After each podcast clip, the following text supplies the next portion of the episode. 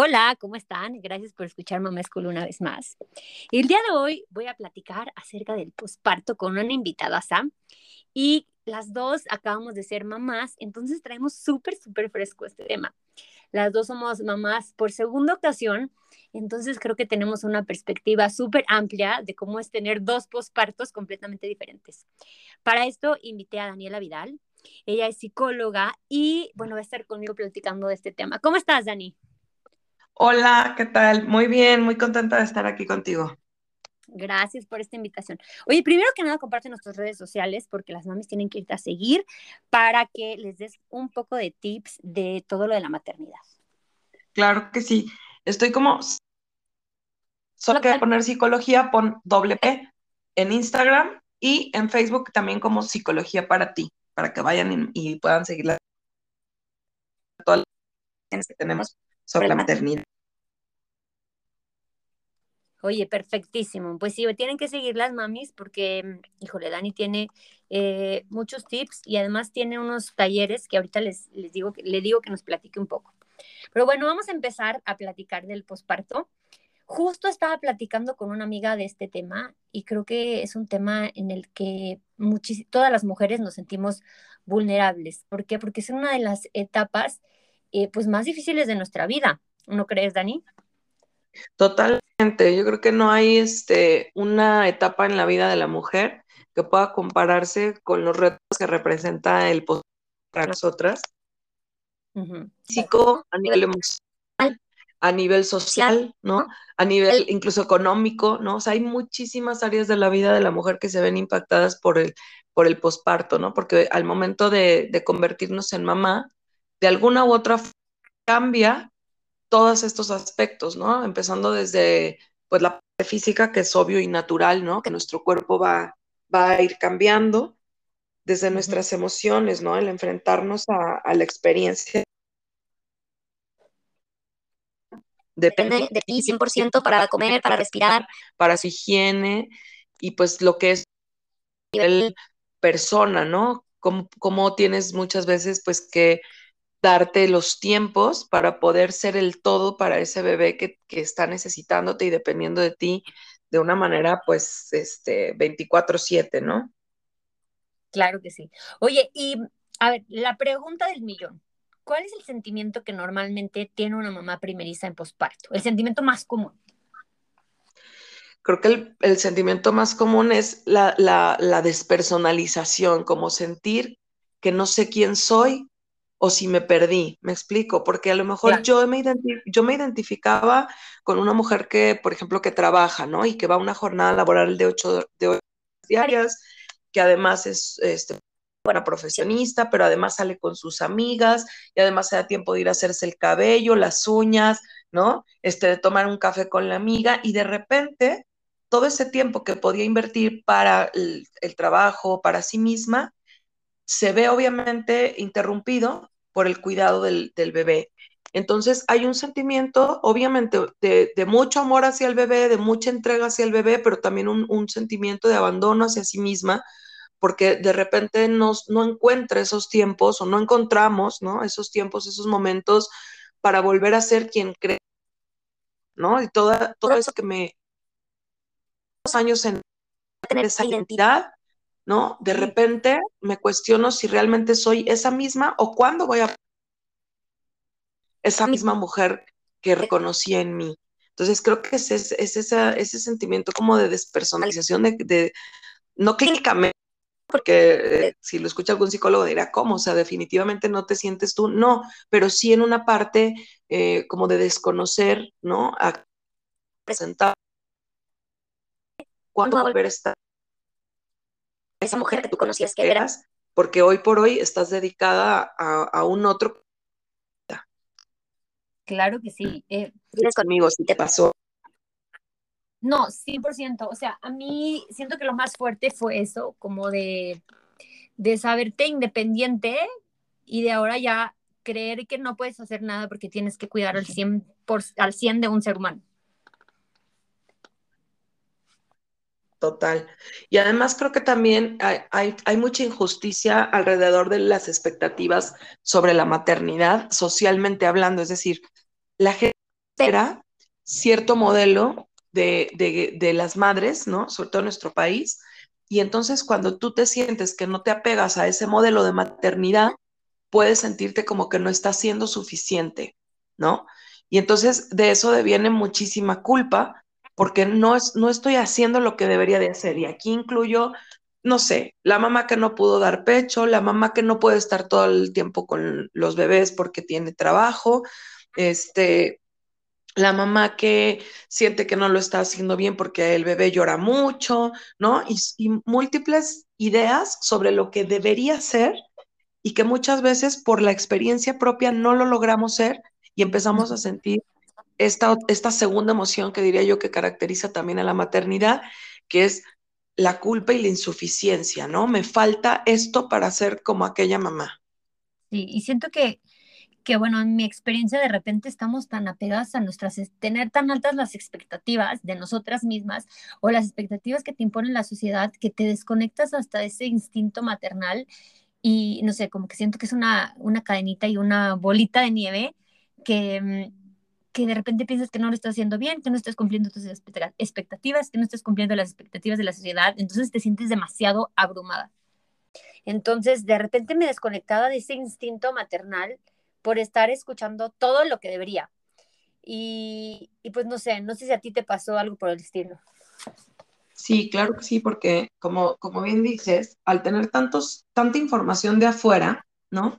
Empiezo realmente soy la mamá que mi bebé necesita o la mamá suficiente para ese bebé, ¿no? Empiezo a dudar porque empiezo a recibir mucha información de fuera de lo que se espera de mí y empiezo a cuestionarme si realmente lo estoy haciendo bien.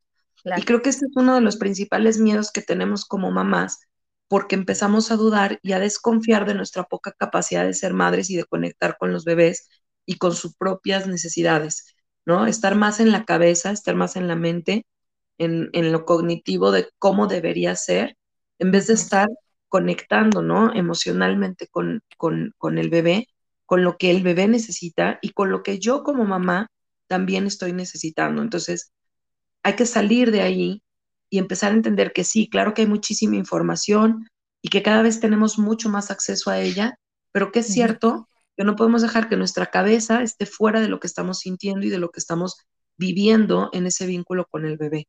Ok, y a ver, ¿qué le dirías a las mamis que, o sea, sienten que están súper desconectadas de ese instinto? O sea, ¿cómo poder reconectar? Porque te dicen, ay, no, es que tienes que conectar con tu bebé así, pero, pero ¿cómo? Súper cierto. Creo que lo primero es silenciar las voces de afuera para empezar a escuchar la voz interna.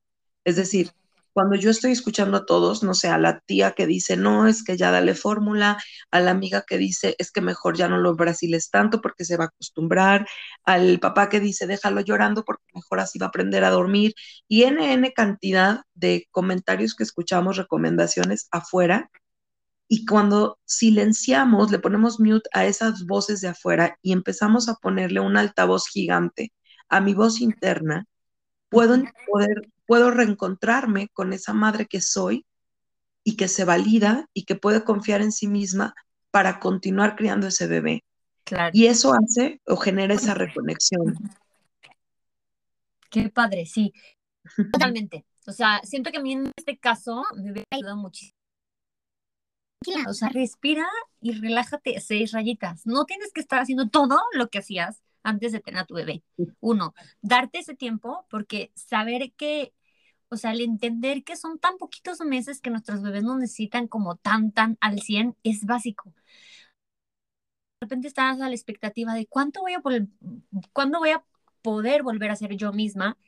Y si, y si te das como ese timeline de decir, ok, por ahorita no va a, a ser así, y darte ese tiempo de, no sé, los primeros son seis meses, o sea, voy a estar al 100, al 100, al 100, vas a tranquilizar esas voces y decir, bueno, voy a disfrutar a mi bebé. No sé, como que a mí siento que esto en mi segundo posparto me está ayudando, como el saber tener como la expectativa de que, a ver, es un tiempo y pasa rapidísimo, o sea, relájate. Diste en el clavo porque creo que con el primer bebé, como a ti te pasó a mí igual, uno piensa que eso es eterno, ¿no?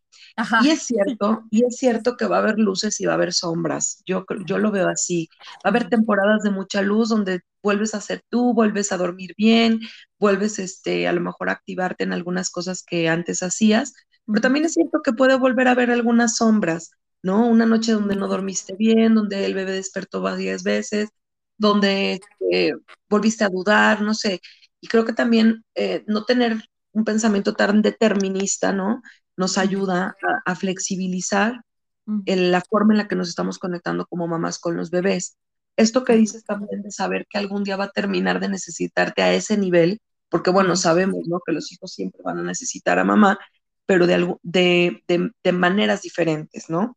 Claro. En este momento, tú representas el 100% de lo que él necesita, desde el apego, desde el alimento, desde el abrazo, y entonces eso por supuesto es agotador porque te reduce muchísimo tus tiempos de encuentro contigo misma, pero puedes ir buscando algunos pequeños espacios que si bien no son de cinco horas, diez horas como tal vez antes lo eran, sí pueden ser espacios de muchísima calidad para poderte brindar ese autocuidado que necesitas, ¿no? Toda mamá necesita también, al estar maternando, maternarse a ella misma con, con el apoyo de otras personas. Tu propia mamá, una hermana, una tía, la persona que te ayuda en la casa, ¿no? O sea, también se vale pedir ayuda, porque existe este mito también, Nena, de que, ah, no, es que si yo puedo, yo tengo que poder todo sola. No, hay cosas que podemos o tenemos que delegar para poder dedicarnos a maternar como queremos hacerlo a nuestros hijos.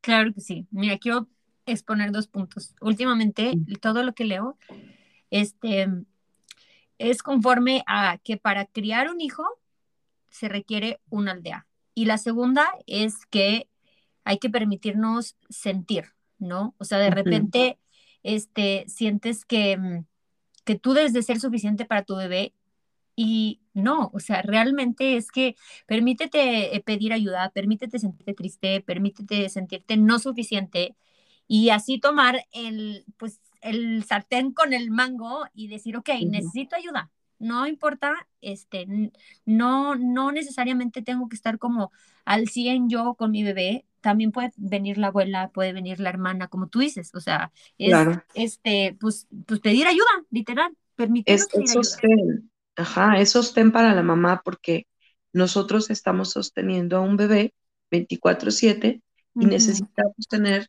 sitios o lugares seguros donde sentirnos sostenidas también. Y, obviamente esto no significa que siempre va a ser así toda la vida, pero sí en los primeros meses, en el primer año incluso del bebé, es importantísimo que tengas esa red de apoyo y que puedas eh, validar, ¿no? Que la vulnerabilidad también puede formar parte de estos primeros meses y que eso no implica que vayas a ser una buena o una mala madre o una madre insuficiente, ¿no? Sino que te permitas experimentarlo y por supuesto pedir ayuda, incluso profesional. A mí me ha pasado durante muchos años la gran oportunidad de acompañar mamás en esta etapa y no sabes lo liberador que ha sido para muchas de ellas el poder sentir ese sostén, ese soporte, el saber qué le pasa a todas, ¿no? Porque a veces esto no se habla en las reuniones ni en los grupos sociales. No. Oye, Dani, y ahorita estás, em, tienes un curso, ¿verdad? Para las mamis primerizas que necesitan llenarse de toda esta eh, sabiduría y conocimiento. Sí, y está padrísimo porque lo vamos a abrir, o sea, tanto para aquellas mujeres que a lo mejor se están ahorita cuestionando si quiero o no quiero ser mamá, porque hoy por hoy la maternidad también se ha vuelto un acto mucho más consciente. Claro. Entonces, lo puede tomar una chava que dice, oye, estoy dudando, es que no sé si realmente quiero o no quiero ser mamá lo puede tomar. La mamá primeriza que ya tuvo al bebé o que está embarazada y la mamá que ya tiene dos o que tiene hasta tres hijos, pero que igual quiere tener un espacio de donde se hable con confianza y confidencialidad sobre estos temas y que se le pueda dar herramientas. Entonces es un taller padrísimo. Esta es la segunda vez que lo vamos a impartir, se llama Let's Keep It Real y la idea es hacerlo real, es decir, que la maternidad le bajemos esas seis rayitas que dijiste de expectativa y podamos realmente conectar entre mujeres para poder identificar cuáles son las, emociones que compartimos. Entonces vamos a hablar de la culpa, vamos a hablar de las expectativas, cómo trabajar con ellas, vamos a hablar del rol del padre, que también es algo que muchas veces no tocamos y que desde la psicología hay muchísimo que aportar de cómo es importante también el vínculo del papá con el bebé. También eh, en el taller abordamos eh, la, maternidad como el encuentro con la propia sombra. De ese hay un libro que seguro has escuchado. Brutal, de Laura. De Laura Goodman.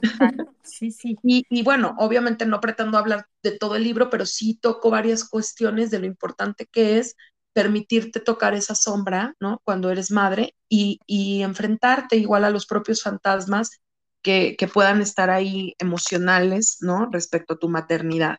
Y por último, hablamos también de la madre que quiero ser, es decir, redefine al final del taller qué mamá quieres ser tú, no qué esperan de ti, ni cuál es lo mejor, ni el modelo ideal que vamos a palomear, sino Daniela, quién quiere ser como mamá de este bebé que tiene hoy y sentirnos satisfechas con eso que estamos haciendo.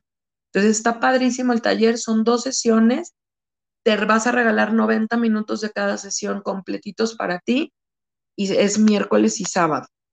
Este, que incluso pues muchas veces no podemos a lo mejor ir a terapia o tal, pero tener este espacio, este lugar seguro de conexión con otras mamás y bueno, en este caso, una persona que los irá orientando, que, que es su servidora, ¿no? Y que tengo toda la intención de poderte brindar herramientas que te ayuden a poder hacer de tu maternidad una maternidad real y mucho más suficiente donde puedas confiar en ti misma.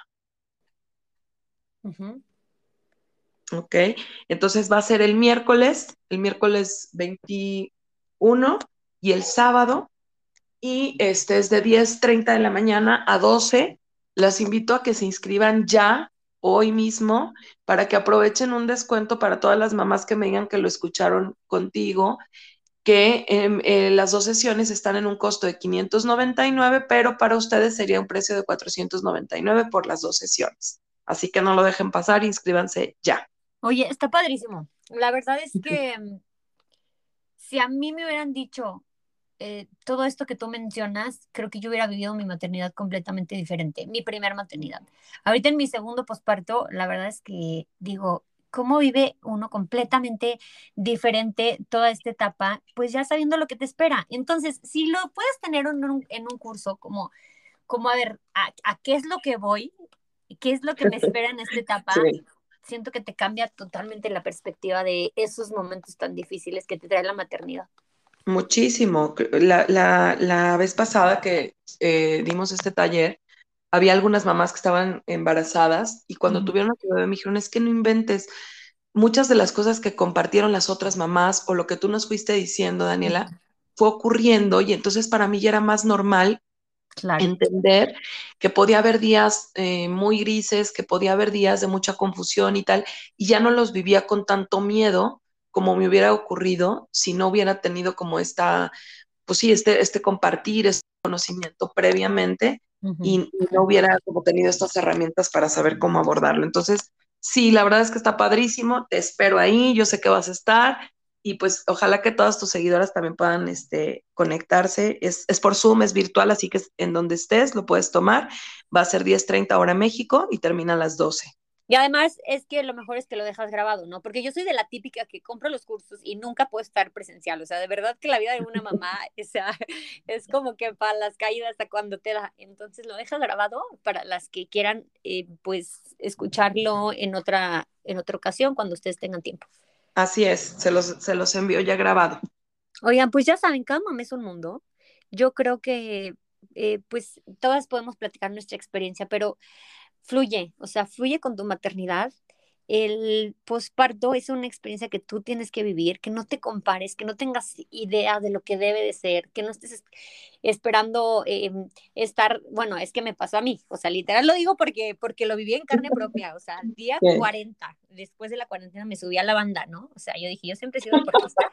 la expectativa de tener el core power después de la cuarentena, como todas las redes sociales lo, lo mencionan. Te lo venden. Ajá, ves a las influencers tops de aquí, que es súper el abdomen bien plano. Y yo dije, bueno, ya me subí a la banda. No, marches, o sea, mi cuerpo no me daba, no me daba. Entonces, tranquilas, o sea, de verdad, fluyan. No tienen que ser ni la mejor mamá, ni la mejor profesionista, ni la mejor esposa, ni en esta etapa. O sea, de verdad, fluyan en esta etapa. todo, todo se vale. Dense chance de acurrucarse con su bebé y decir, bueno, hoy no voy a hacer ejercicio, no pasa nada. Bueno, no tengo limpia mi casa, no pasa nada. Bueno, no tengo atendido al, marido, bueno, no pasa nada. O sea, en un punto ellos entienden que, que, nuestros hijos pequeñines necesitan todo de nosotras. Así es que tranquilas, a fluir. ¿Y qué forzó como el Dani? porque la neta es que se necesita, o sea, se necesita ir con las armas de, de saber a qué vas a la guerra. Así es, y yo te agradezco muchísimo que hagas estos espacios porque creo que es lo que necesitamos muchas mamás, saber que estamos como que en el mismo barco, cada quien con un remo diferente y en una marea diferente, si tú quieres verlo así, pero al final de cuentas en la misma, en, en la misma marea, pues en, el mismo océano de dudas muchas veces, de cuestionamientos y demás. Y creo que el, el, sumarnos, el hacer un poco de esta tribu, genera también muchísima más confianza y seguridad. Entonces, pues las espero en el taller y muchísimas gracias por la invitación. No, hombre, muchísimas gracias a ti, Dani. Mando un abrazo, mamis. Por favor, inscríbanse al curso de Dani, porque de verdad, de verdad que les va a hacer llevar la maternidad muchísimo más relajada. Suelten expectativas. Dani, muchísimas gracias. Muchas gracias, que estén muy bien y todas, eh, pues, a trabajar por una maternidad más real. Gracias. Les mando un abrazo, mamis. Amor, paciencia y presencia tienen que trabajar para estar felices y disfrutar su maternidad.